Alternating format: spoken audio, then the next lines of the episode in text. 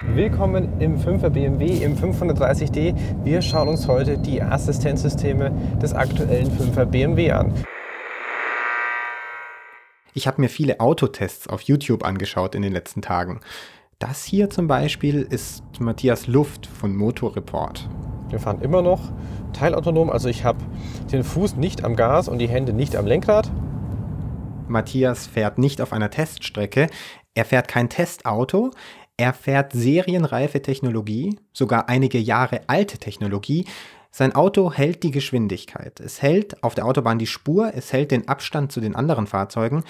Der Fahrer wird gerade eigentlich nicht gebraucht. Nicht mal zum Überholen wird er gebraucht. Das macht alles der 5er BMW. Ich lasse ihn schauen, kommt von hinten jemand, ist einer im toten Winkel, ist die Spur frei, ist neben mir jemand, anhand sämtlicher Sensoren.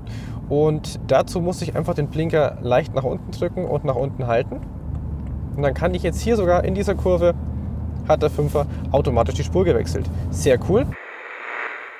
Nicht, dass hier jetzt eine falsche Vorstellung aufkommt. Ich bin nicht dabei, mir einen neuen BMW auszusuchen, deshalb schaue ich diese Videos nicht, Außerdem können das Autos anderer Hersteller auch. Ich schaue diese Videos, weil ich mich frage, sind Autofahrer bald überflüssig? Aber wer übernimmt dann die Verantwortung fürs Fahren? Der Hersteller? Die KI? Darum geht's heute bei uns. Ich bin Thibaut Schremser. Steigen Sie ein. Mensch, Maschine, Miteinander. Ein Tuxai-Cast Special zum Sonderforschungsbereich Hybrid Societies. Meine beiden Gäste beschäftigen sich in ihrer Forschung mit autonom fahrenden Autos. Sie beschäftigen sich mit Fragen von Haftung und Verantwortung. Alle meine rechtlichen Fragen kann ich Dagmar Gesmann-Nulsel stellen. Schön, dass Sie da sind. Ja, herzlichen Dank für die Einladung. Und mit Josef Krems vom Institut für Psychologie möchte ich diskutieren, wie es gelingen kann, dass der Mensch sich seiner Verantwortung fürs Geschehen auf der Straße nicht entzieht, wenn er durch die Technik immer nutzloser wird, anscheinend zumindest. Ich freue mich, dass Sie dabei sind, Herr Krems. Ja, sehr gerne. Vielen Dank auch von meiner Seite für die Einladung. Dagmar Gehtmann, machen wir es kurz. Wenn das Auto, mit dem der Tester von Motorreporter über die Autobahn fährt, wenn es beim Spurwechsel einen Fehler macht und es irgendwie knallt, weil der Sensor ein anderes Auto übersieht, wer ist dann dafür verantwortlich? Das kann man so einfach, wie Sie das gerne äh, wahrscheinlich beantwortet haben möchten, nicht beantworten, weil es hängt im Prinzip davon ab, wie differenziert das Automatisierungssystem im Fahrzeug arbeitet.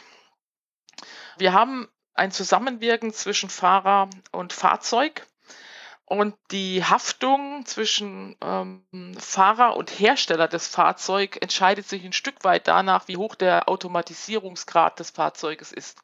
Je höher der Automatisierungsgrad des Fahrzeugs wird, desto größer ist die Wahrscheinlichkeit, dass der Hersteller in die Haftung geraten kann. Und in diesem konkreten Fall jetzt, wenn er also da auf der Autobahn fährt mit diesen ganzen Assistenzsystemen, Abstandshalter, Spurhalteassistenz und dann diesen Hebel antippt, mit dem das Auto ausschert, überholt und von dem LKW wieder einschert, wie würden Sie es da sagen? Wer ist da dafür verantwortlich? Ja, wenn die Funktion bestimmungsgemäß, wie unser Gesetz es sagt, verwandt wird und dem äh, Fahrer hier kein Schuldvorwurf zu machen ist, dann ist für einen Schaden, der entsteht, gegebenenfalls der Hersteller verantwortlich, wenn eben seine Funktion nicht bestimmungsgemäß quasi ihre Leistung erbringt. Okay. Wenn jetzt aber Sie sagen, letztlich ist der Mensch dafür verantwortlich, immer noch den Überblick zu behalten und immer noch einzugreifen, wenn es irgendein Problem gibt, Herr Krems, dann können wir uns doch diese ganzen Assistenzsysteme schenken, oder? Äh, das, glaube ich, ähm, können wir nicht. Äh, weil es ja nicht nur darum geht, jetzt Worst-Case-Szenarien auch äh, zu beherrschen, also Unfälle oder beinahe Unfälle und so, äh, sondern diese Systeme haben ja auch noch andere Funktionen, beispielsweise den Fahrer zu entlasten, ja, ohne dass er komplett aus der Rolle und auch aus der Verantwortung raus ist. Es macht schon einen Unterschied, ob Sie dann eine Fahrstrecke nur sozusagen auf ihre eigene Ressource beschränkt äh, erledigen müssen oder ob sie unterstützt werden durch Assistenz und Automatisierung. Die Frage ist dann nur, wo ist dann auch eine Grenze erreicht, ob der, das eine Art Missbrauch dann auch der Systeme ist, äh, die dann tatsächlich auch vom Hersteller in der Form nicht vorgesehen sind. Ja, dass beispielsweise man nicht mehr in den Spiegel guckt, weil man ohnehin gewarnt wird beim Überholen. Das ist so ein Standardbeispiel, das wir häufig sehen. Ja, also die Leute gewöhnen es sich ab. Sie wollen die Spur wechseln und gucken aber nicht mehr in den Rückspiegel, weil es ohnehin ein Warnsystem gibt, das sie dann darauf aufmerksam macht, wenn da ein Fahrzeug im toten Winkel ist. Das wäre so eine Art missbräuchliche Verwendung des Systems. So war es nicht gedacht. Und in dem Punkt würde man sagen, da ist eine, eine Funktion in ihrer Auslegung überdehnt oder nicht in einer Situation eingesetzt, für das es eigentlich ausgelegt war. Es ist schon klar geworden, wir müssen uns angucken, wie sehr ist dieses Auto automatisiert in diesem Fall. Wie hoch ist der Grad der Automatisierung? Das geht von gar nicht automatisiert bis das Fahrzeug fährt völlig autonom. Herr Krems, welchen Grad des autonomen Fahrens haben wir im Moment auf den regulären deutschen Straßen? Also üblicherweise haben wir sechs Kategorien. Das verdanken wir den amerikanischen äh, Kollegen aus den Ingenieurwissenschaften. Da gibt es einen International Standard von äh, 2018 mit sechs Stufen. Und wir sind im Moment äh, sicherlich bei Stufe, mindestens bei Stufe 1 sowieso. Ja, also das ist die, das ACC, äh, die äh, automatische Abstandshaltung und auch die Querführung. Aber auch schon wie bei diesem Ihrem Eingangsbeispiel mit dem Fünfer bei Stufe 3, also 1, 2, 3, eine Teilautomatisierung, bei der das System eben Beschleunigen, Bremsen und auch Spurhaltung mehr oder weniger eigenständig übernimmt und der Fahrer nur noch da ist, um das Ganze zu überwachen. Also das ist so das, was wir derzeit auf dem Markt sehen. Höhere Automatisierungsstufen, bedingte Automatisierung oder Hochautomatisierung und von autonomem Fahren ganz zu schweigen, haben wir derzeit nicht. Und auch nicht unmittelbar absehbar auf den Straßen. Das hat die Kollegin Frau Gessmann auch äh, äh zu Beginn schon erwähnt. Welcher Grad wäre denn möglich, Frau Gessmann, nach den aktuellen Vorschriften auf den deutschen Straßen? Wir könnten bis Grad 5 gehen. Der Grad 6, eben das autonome Fahren, äh, ist uns eben nicht gestattet. Das hat damit zu tun, dass wir einem völkerrechtlichen Abkommen beigetreten sind als, als Mitgliedstaat. Und dieses völkerrechtliche Abkommen schafft im Prinzip für den weltweiten Straßenverkehr eben einheitliche Verkehrsregelungen, Festlegung bei der Zulassung, eben macht auch äh, entsprechende Standardisierungsempfehlungen. Und diese Wiener Übereinkunft äh, für den Straßenverkehr hat zunächst mal 2016 überhaupt erst das automatisierte Fahrzeugsystem für zulässig erachtet, sofern eben der Fahrer die Automatisierung übersteuern oder unterbrechen kann. Und dem Regelregime äh, sind wir unterworfen. Das heißt also, wir müssen immer den Fahrer als denjenigen sehen, der das Fahrzeug steuern oder eben das Fahrzeug abbrechen kann. Und autonomes Fahren auf der Stufe 6 würde ja bedeuten, dass das Fahrzeug selbstständig fährt und der Fahrer in Anführungszeichen nur noch Passagier ist. Und das ist uns eben nach dieser UN-Übereinkunft nicht gestattet derzeit. Und in dem Rahmen müssen wir unsere Regelungen im Prinzip auch vorhalten und die da entsprechend einpassen. Also Sie sagen, Grad 6 würde ja bedeuten, dieser höchste Grad der Automatisierung, dass diese Person, die wir im Moment als Fahrer kennen, ja eigentlich gar nicht mehr richtig Fahrer wäre, oder? Weil wenn man nicht mal mehr verantwortlich ist, dafür einzugreifen, wenn irgendwas Schlimmes passiert, sondern von dieser Pflicht komplett entbunden ist, dann ist ja eigentlich die einzige Entität, die da Verantwortung trägt, das Auto selbst. So ist das, genau. Ne? Der Fahrer wäre dann nur noch Passagier, wie man sagt. Der hat überhaupt keine Funktion mehr in dem Fahrzeug. Und dann erst sprechen wir von autonomen Fahren. Und dieses autonome Fahren ist uns eben aufgrund dieses UN-völkerrechtlichen Abkommens nicht gestattet. Deshalb werden wir auch, solange sich eben das nicht ändert, werden wir auf den Straßen vielleicht im Testbetrieb, ja, aber nicht in dem Regelbetrieb autonome Fahrzeuge sehen. Das ist in anderen Ländern anders. Das UN-Übereinkommen, da ist ja auch kein Land verpflichtet, dabei zu treten. Ich glaube, das sind jetzt mittlerweile circa 80 Staaten, die beigetreten sind. Aber nehmen wir mal so Staaten wie die USA, China oder Indien, die sind eben nicht beigetreten und haben dann natürlich mehr Flexibilität auch in ihrer Technisierung und können zum Beispiel, und wir haben das ja auch alle schon den Medien entnehmen können, können autonome Fahrzeuge auch in den Regelbetrieb bringen, weil sie eben dieser Wiener Übereinkunft für den Straßenverkehr nicht unterworfen sind. Was müsste denn passieren, dass auch in Deutschland dieser höchste Grad zulässig wird? Was müsste passieren, dass sich auch dieser völkerrechtliche Vertrag so weiterentwickelt, dass man sagt, okay, unter den und den Bedingungen ist es in Ordnung? Es müsste zumindest ein Konsens der Mitgliedstaaten geben, dass man dieses letztendlich ist es ja auch immer verbunden mit der Frage, ist es ein Sicherheitsrisiko? Also gibt es noch ein Restrisiko, was existiert, wenn autonome Fahrzeuge dabei sind? Und wenn die Mitgliedstaaten der Meinung wären, dass hier die Risiken beherrschbar sind, dann glaube ich, ist es dann nur noch ein kleiner Schritt, im Prinzip dieses Übereinkommen zu treffen. Also das ist, ein, das ist eine Regelung, die man im Prinzip einvernehmlich auch verändern kann. Aber äh, derzeit ist eben der Konsens so, dass man eben die Risiken, die eben von einem autonomen Fahrzeug ausgehen können, scheinbar nicht für hinreichend beherrschbar hält, um eben die Regelung anzupassen.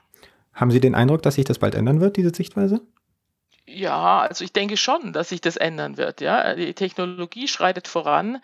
Wir werden auch auf der Standardisierungsebene, der Kollege Krems hat es ja schon angesprochen, dann zum Beispiel es auch schaffen, ethische Aspekte in Standardisierung zu etablieren.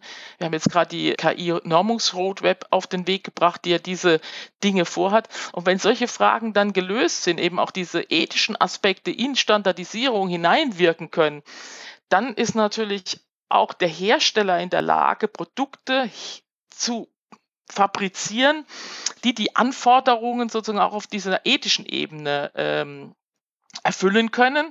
Und dann wird man auch die Bereitschaft haben, entsprechend Regelungen anzupassen. Da bin ich mir sicher, ja. Bleiben wir trotzdem noch mal einen Augenblick lang beim teilautonomen Fahren. Straßenverkehr ist ja gefährlich. Das ist vielleicht die wichtigste Lektion, die man eigentlich schon als Kind lernt. Er ist gefährlich, weil man nicht weiß, was die anderen machen, wo sie überhaupt sind. Man muss ständig in Alarmbereitschaft sein. Wenn ich klassisch Auto fahre, dann gucke ich nach vorne, ich gucke auf die Seite, ich gucke auf meinen Tacho, ich gucke in meine Spiegel, vielleicht bin ich sogar so oldschool, dass ich sogar noch selber schalte.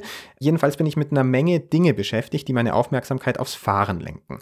Wenn ich jetzt weniger zu tun habe beim Fahren, weil mich das Auto mehr unterstützt, Josef Krems, dann mache ich doch automatisch etwas anderes mit dieser Aufmerksamkeit, oder?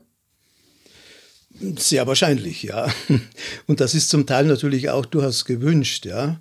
Nicht jetzt vielleicht bei den Automatisierungsgraden, die wir derzeit haben, aber wir sprechen auch gelegentlich von sogenannten Tertiäraufgaben, die wir mit dem Fahrzeug erledigen. Und das heißt beispielsweise die E-Mail erledigen oder mal irgendwo im Internet was suchen oder mit der Sekretärin telefonieren oder so.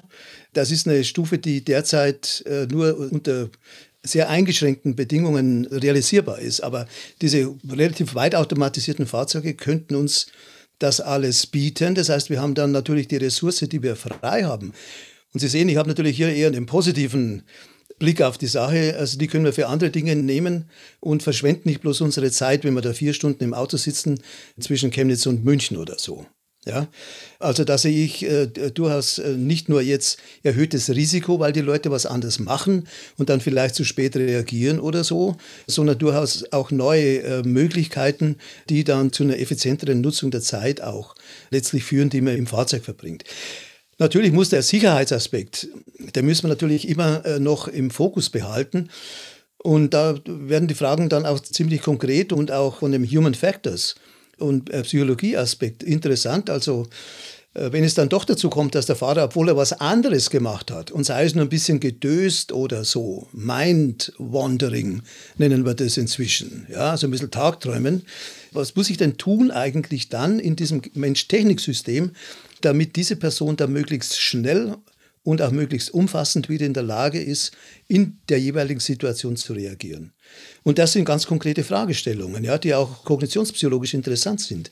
Und wie kann man das unterstützen dann vielleicht auch durch entsprechende Informationen und Displays und so, die man im Fahrzeug dann installiert, die dann helfen, dieses Situationsbewusstsein, das wir benötigen, wieder aufzubauen, obwohl wir ein Stück weit zur Seite getreten sind. Sie ähm, nennen das ja ein, Entschuldigung, wenn ich dazwischen gehe, Sie nennen ja, das ja ein Takeover-Request. Also das ja. Auto muss dann sagen, hey, bitte, lieber Fahrer, jetzt brauche ich dich genau. gerade, greif ein. Ähm, genau, du bist dran. Ja. Gibt es da Reize, die besser geeignet sind, um jemanden, der jetzt gerade döst, zum Beispiel, reinzuholen in die Situation und zu sagen, so, jetzt musst du aber ganz schnell eine Entscheidung treffen und am besten die richtige? Ja, durchaus. Es gibt da eine relativ lange Forschung auch zu sogenannten Warnstrategien und Warnarchitekturen. Also beispielsweise akustisch, äh, omnipräsent. Ja? Also wenn Sie einen entsprechend lauten Warnton haben, so laut, dass Sie nicht überhören können, dann können Sie sicher sein, oder relativ sicher sein, dass der Fahrer das dann auch mitbekommt, im Unterschied zu einer visuellen Anzeige. Ja? Da wird man sich der Kenntnisse bedienen, die man im Grunde in der Forschung zu Warnstrategien auch in anderen Kontexten gesammelt hat. Also da, glaube ich, ist eine ganze Menge an Bestand da, den man einfach schlicht aufgreifen kann, um das zu gewährleisten. Ja? Schwieriger ist es die weitere Unterstützung. Also äh, muss man seine Aufmerksamkeit lenken auf eine bestimmte Ausschnitt der Welt draußen oder kann man das unterstützen durch zusätzliche Anzeigen in der Windschutzscheibe und so. Das sind die Fragen, die dann äh, auch für die Gestaltung von Systemen in Zukunft interessant werden. Da reden wir gleich weiter drüber, wie das aussehen könnte. Aber Frau Gissmann, Sie wollten was dazu sagen ja, was der Herr Krems gerade ausgeführt hat, das wäre ja auch schon nach unserem derzeitigen Rechtssystem möglich. Das heißt, das ist ja die Stufe quasi 5 noch. Das ist das hochautomatisierte Fahren, was unser Gesetzgeber ermöglicht hat. Das sind die Situationen, wo das Fahrzeug im Prinzip den Fahrer warnt und das Fahrer dann in einen risikominimalen Zustand kommt, indem es beispielsweise seitlich ranfährt. Das ist aber noch quasi ein Unterschied zu dem vorher besprochenen autonomen Fahren, ne, wo im Prinzip der Fahrer sich komplett darauf verlässt, von A nach B zu kommen und sich auch nicht mehr in irgendeiner Weise mit dem Fahrzeug in Kommunikation tritt. Und diese Situation ist die, die ich vorher angesprochen hatte, autonomes Fahren, was noch nicht gestattet ist. Das hochautomatisierte Fahren ist von unserem Gesetzgeber bereits angelegt worden. Und jetzt ist es Angelegenheit der Ingenieure, jetzt Systeme zu schaffen, die eben diese Warnfunktion erfüllen. Das heißt, wenn der Fahrer abgelenkt ist und E-Mails liest, wie der Herr Krems das gerade angedeutet hat, dass sie eben aus dem E-Mail-Lesen herausgeholt werden, um dann eben sofort dieses Fahrzeug zum Stillstand zu bringen.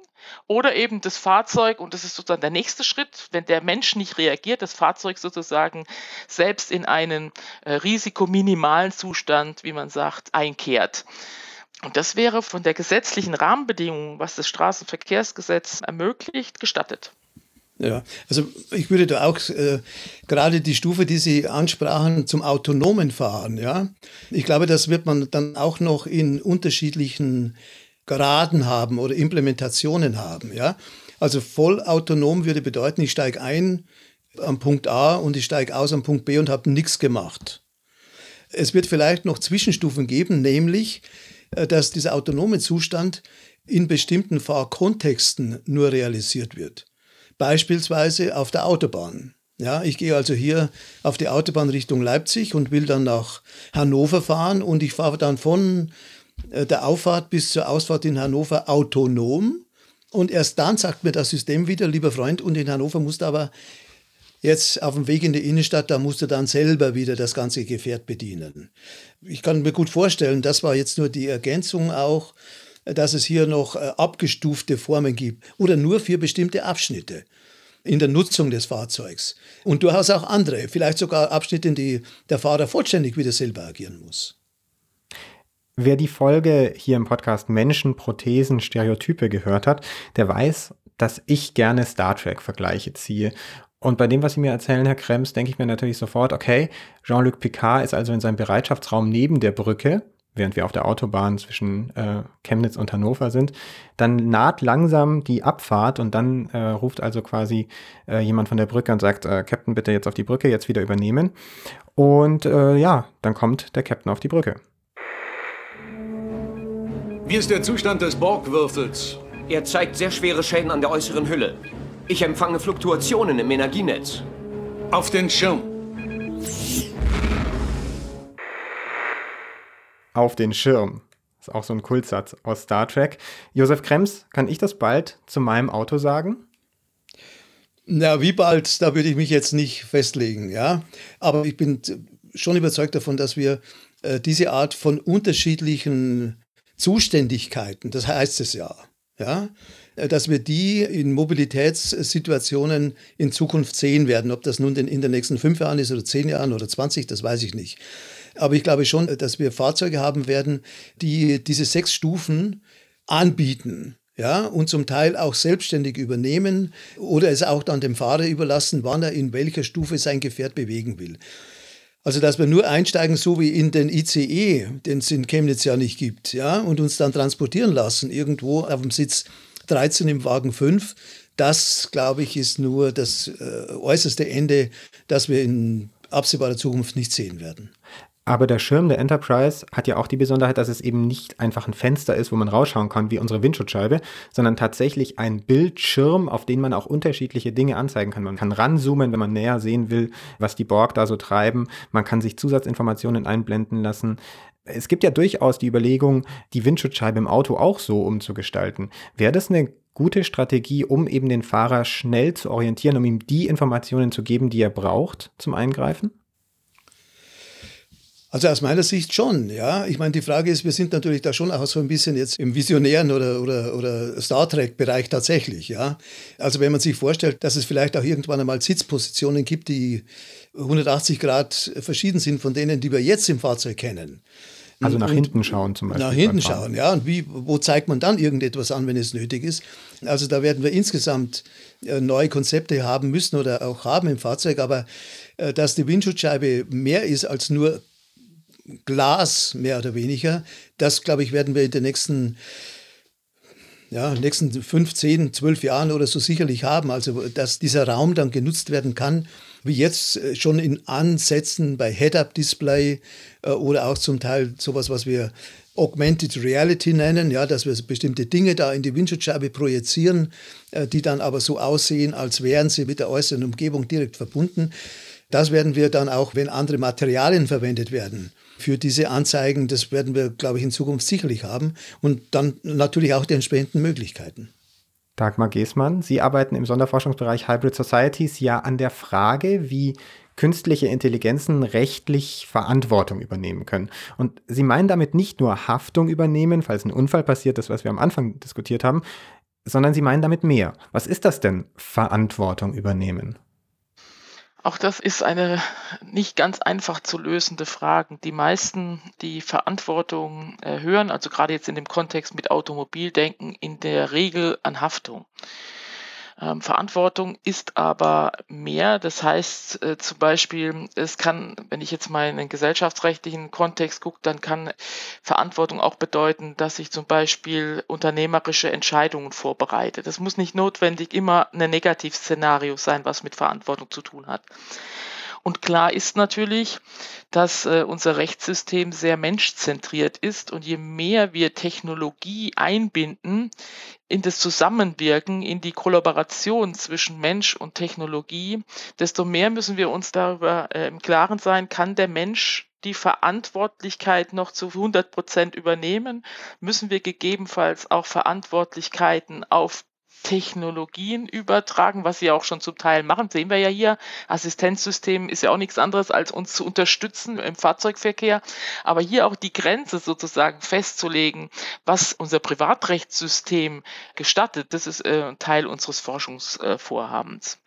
Ich würde aber ganz gerne nochmal das aufnehmen, was der Herr Krems gerade gesagt hat, mit dem Entertainment äh, in der Windschutzscheibe. Das hängt natürlich sehr stark auch davon ab, in welcher Automatisierungsstufe ich mich bewege. In dem Moment, wo ich dem Fahrer noch relativ viel abnötige, wie in der Automatisierungsstufe 3, muss ich natürlich aufpassen, dass dieses Entertainment in der Wirtschaftsscheibe nicht dazu führt, dass der Fahrer eben vom Verkehrsfluss abgelenkt ist.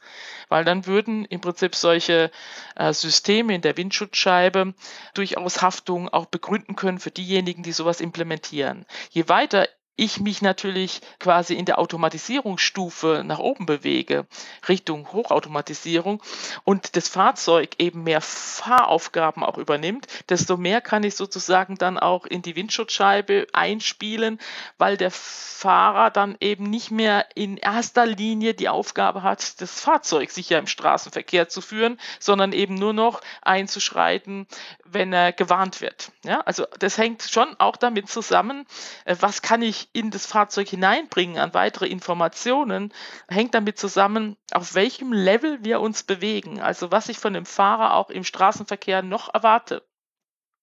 Und ich glaube, der Herr Krems sagte es zu Anfang, wir sind jetzt auf Level 3 wahrscheinlich, wenn man das so einstuft. Äh, und da ist eben schon noch so, dass der Fahrer dieses Fahrzeug führt, auch wenn er hinreichend unterstützt wird. Und da würde dann eben ein zu viel an Informationen in so einer Windschutzscheibe auch dazu führen, dass ich den Fahrer überlaste, also seine Anforderungen überspanne, was dann dazu führen würde wiederum, dass der Hersteller, der so etwas äh, quasi äh, vornimmt, dass der auch mehr Verantwortung trägt, wenn eben aus dieser Überlastung heraus ein Schaden entsteht. Ja, also das würde ich auch mit Nachdruck unterstützen, Frau Gissmann, wie Sie das eben formuliert haben. Der Punkt wird tatsächlich, wie viel wird dem Fahrer da zusätzlich überlassen oder zumuten, wird sehr davon abhängen, welchen Automatisierungsgrad wir haben. Und gerade so die Stufe 3, ja, die ist ja sehr stark, und das ist ja auch wieder Ihr Eingangsbeispiel gewesen mit der Fahrt mit dem 5er BMW, wo Sie ja eine Überwachungsfunktion haben. Ja, Sie müssen ja zum Teil dann die eine Hand am Lenkrad äh, halten, jedenfalls in bestimmten Zeitabständen, oder müssen bereit sein, das Fahrzeug zu übernehmen. Das sind sogenannte Monitoring-Aufgaben, die die Leute, die, oder die, die Leute, das ist jetzt flapsig formuliert, aber die unser einer schlecht kann in der Regel. Ja, wir werden da müde, wir verlieren die Aufmerksamkeit. Das ist eigentlich eine Stufe, die von der kognitionspsychologischen Betrachtung her eher ungünstig ist ja, wo man äh, sagen wir, da, da müssen wir drüber wegkommen und äh, uns entweder zu einer höheren Stufe bewegen, was ja angestrebt ist, oder äh, den Fahrer wieder stärker einbinden. Aber reine Überwachungstätigkeiten, die sind auf Dauer äh, unerwünscht und auch nicht günstig für die Akzeptanz und das Verkaufsverhalten und so weiter. Das ist möglicherweise eine Durchgangsstufe jetzt in der Technologieentwicklung, die wir irgendwann überwunden haben, äh, aber das kann nicht das Ergebnis sein. Ja, dass ich äh, ein System habe, das zwar einiges übernimmt, was ich äh, sonst selber mache, aber muss konstant und permanent darauf gucken. Auch aus Haftungsgründen ja, und Verantwortungsgründen. Das ist sicherlich etwas, was nur einen relativ geringen Kreis von Personen dann tatsächlich positiv stimmt und auch veranlasst, dann so ein System zu kaufen. Und eins würde ich an der Stelle vielleicht auch noch anmerken wollen.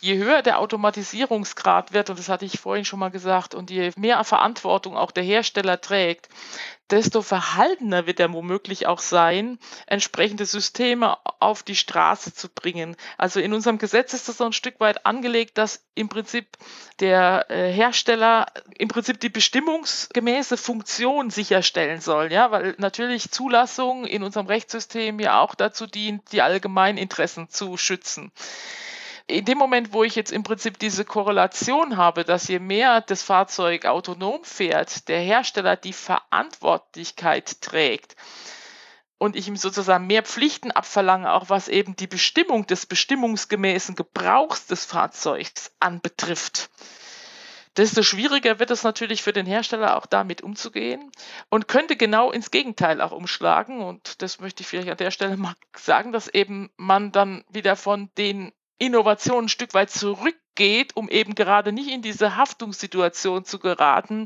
die eben mit den innovativen Vorgängen auf Stufe 4 beispielsweise verbunden ist. Also das ist, glaube ich, auch nochmal so ein Spannungsfeld, was sich da ein Stück weit äh, aufbaut.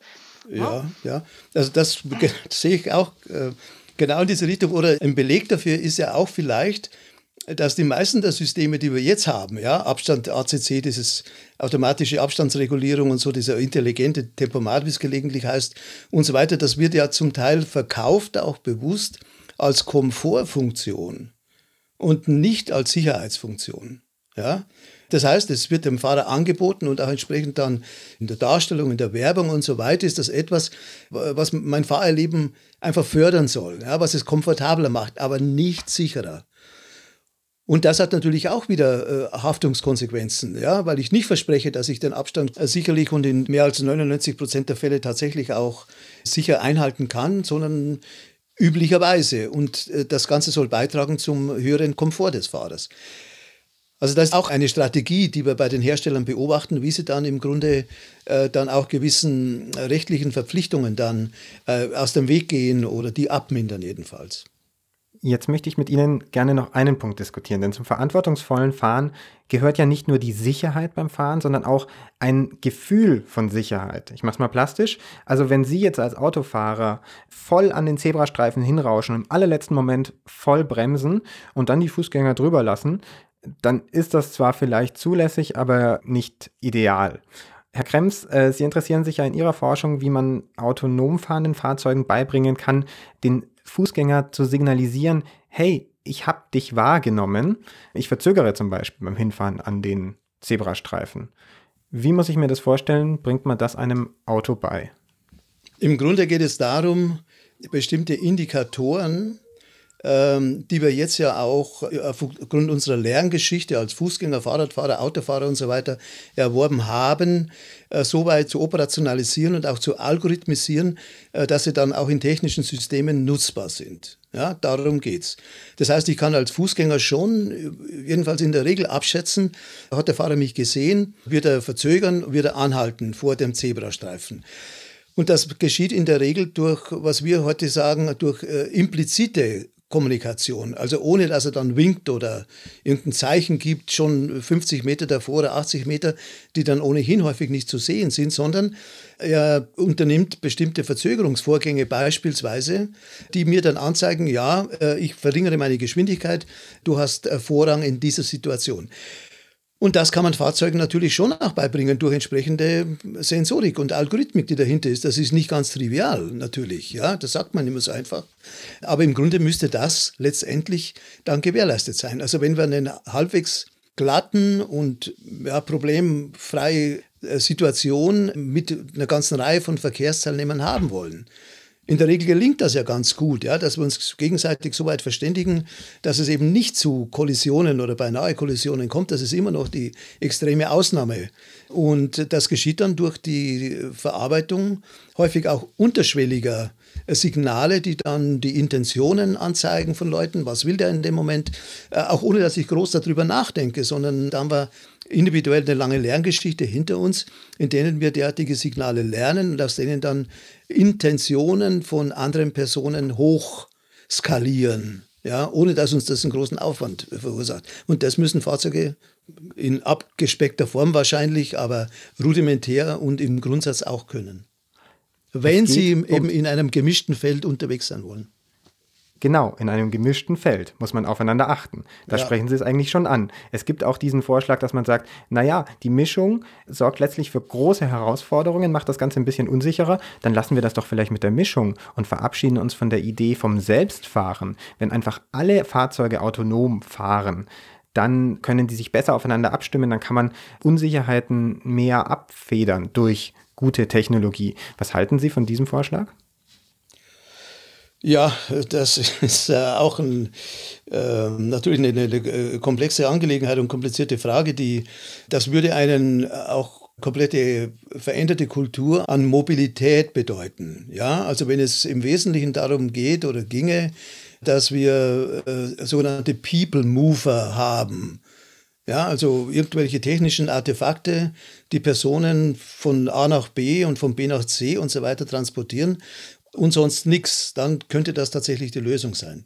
Auch für Innenstädte und so weiter, also dort, wo relativ hohe Dichte ist. Aber das ist ein völlig anderes Konzept dann auch von individueller Mobilität, äh, das dann darauf verzichtet, auch gewisse Flexibilität zu haben, unterwegs entscheiden zu können, dass man auch Fahrziele ändert und so weiter. Und ob dieser Sprung dann irgendwann mal tatsächlich ähm, gelingt oder vielleicht auch erforderlich wird, aus irgendwelchen auch ökonomischen und ökologischen Gründen, das ist in der jetzigen Situation schwer abschätzbar. Ja, also ich würde das nicht völlig ausschließen, aber doch meinen, das wäre ein völlig anderes Konzept von Mobilität, das viele Dinge dann auch noch zusätzlich ändert. Das ist nicht einfach bloß eine weitere Stufe ja, äh, im Gebrauch von Fahrzeugen, sondern das ist ein anderes Konzept. Der Psychologe Josef Krems und die Juristin Dagmar Gesmann-Neusel waren heute meine Gäste. Ich danke Ihnen beiden sehr für Ihre Expertise. Herzlichen Dank. Sehr gerne. Wenn eine personifizierte künstliche Intelligenz, zum Beispiel in Form eines Avatars, zum verantwortungsvollen Subjekt wird, sehen wir Menschen ihn dann auch als ein ebenbürtiges Gegenüber? Diese Frage ist die Frage für unsere nächste Bonusfolge zu den hybriden Gesellschaften. Mensch, Maschine, Miteinander. Ein Tuxicast Special zum Sonderforschungsbereich Hybrid Societies.